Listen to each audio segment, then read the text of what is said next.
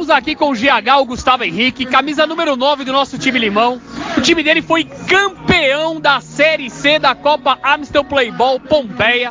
Vitória por 2 a 1 na final aqui de virada contra o time do Vila Nova, que é uma boa equipe, um jogão, e você fez os dois gols da virada, sendo que o segundo gol foi um golaço ali na área. O que, que você pode falar pra gente dos gols e da conquista do título? É, primeiramente, a gente entrou nesse campeonato desacreditado, um time que remontou, né? A gente jogou a outra Copa, não conseguimos ter sucesso, mas esse ano a gente entrou focado, comprometido. E sobre os gols, é uma felicidade imensa.